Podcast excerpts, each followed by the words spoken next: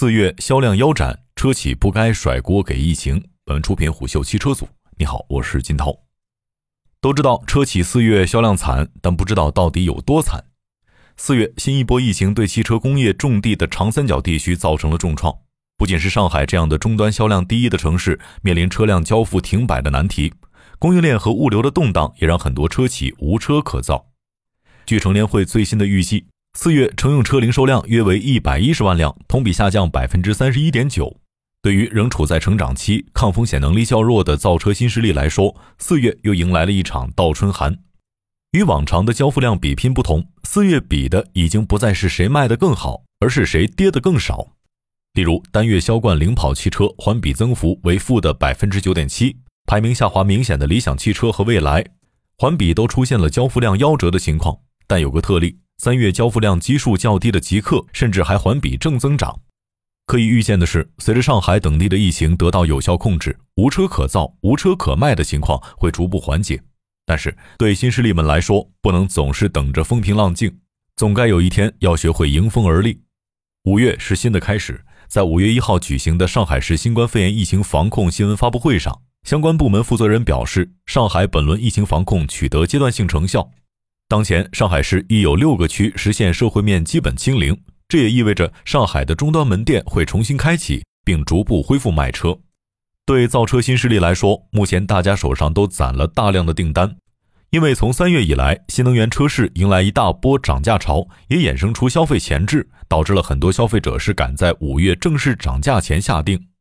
以极客为例，四月二十二号，官方宣布决定对极客零零一车型价格及购车权益进行调整。最大涨幅为二点零五万元，从五月一号零时起生效。这才有了极客方面透露的信息：四月订单量破万。不过，这一波订单消耗完之后，新势力们会面临无心可上的情况。原定于二零二二年四月二十一日开始在北京举办的第十七届北京国际汽车展览会将延期举办，这就直接导致了后续新车发布发售的计划被完全打乱。比如，理想汽车的第二款车型理想 L 九。原计划是在北京车展进行亮相，但随后又改为四月十六号发布。但不料理想汽车总部所在地北京再现本土疫情，发布会被迫再次改期。还有小鹏的第四款车型小鹏 G 九，原本是在北京车展进行预售，但目前官方给出的信息是我们六月见。运气较好的一些新势力，现在还有新车型在卖，比如蔚来 ET 七赶在这波疫情之前开始进行规模化交付。在四月交付量中，就有六百九十三台是 ET 七贡献的。但不过，由于疫情对物流聚集性活动的限制，未来没有像以前 ES 六、ES 八开始交付时那样组织全国范围内的用户试驾活动。但全靠运气肯定不行。比无车可卖更难受的是无车可造。据盖世汽车的分析显示，结合当前疫情管控下车企停工停产时间和复工复产状况，预计四月上海区域整车企业将减产十二万辆左右。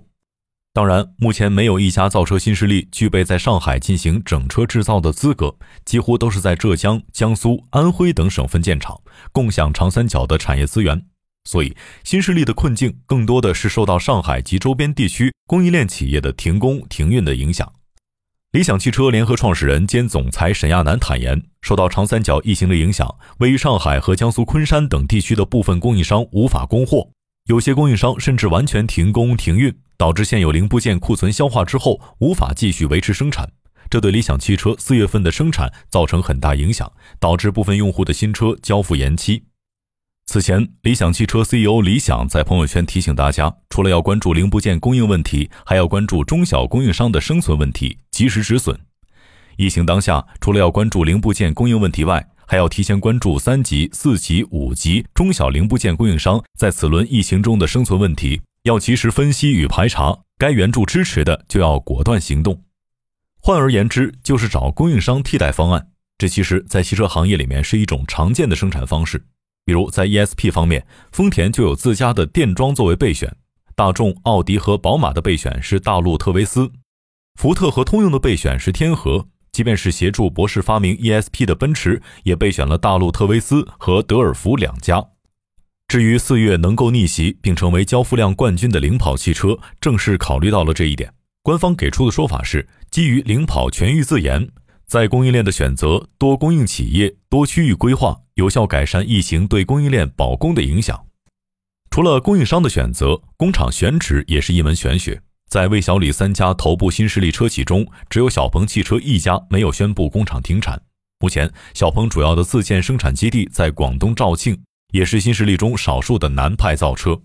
与之相反，未来的生产重心放在安徽合肥，理想汽车生产基地位于江苏常州。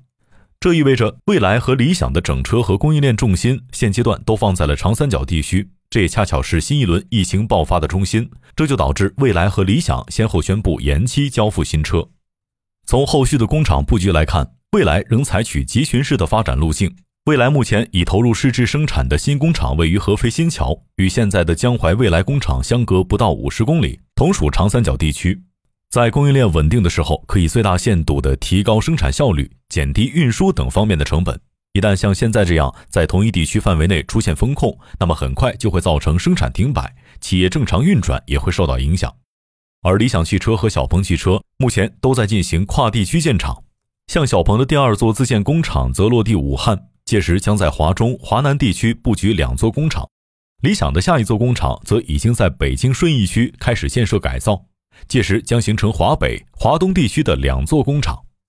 在多地布局这方面，比亚迪的经验就值得参考。此前有媒体公布了2022年4月上半月的国内汽车厂商上险数数据，比亚迪上险数为35,743辆，是唯一一家实现增长的车企，百分之八十九的同比增长与其他汽车厂商形成鲜明的对比。一方面是比亚迪进行大量关键零部件的垂直整合，保证相对稳定的产能，确保订单及时转化为销量。另一方面，比亚迪的多地区布局提高了抗风险能力。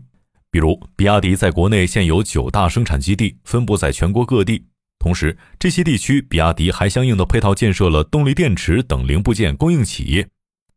特斯拉也是如此，在上海工厂面临停工之时，其位于德国柏林的新工厂已经开始投产德国制造的特斯拉车型。这也意味着靠上海工厂出口欧洲市场的阶段性任务已经完成。如果是摆在一年前，那么马斯克早就在社交媒体上诉苦了。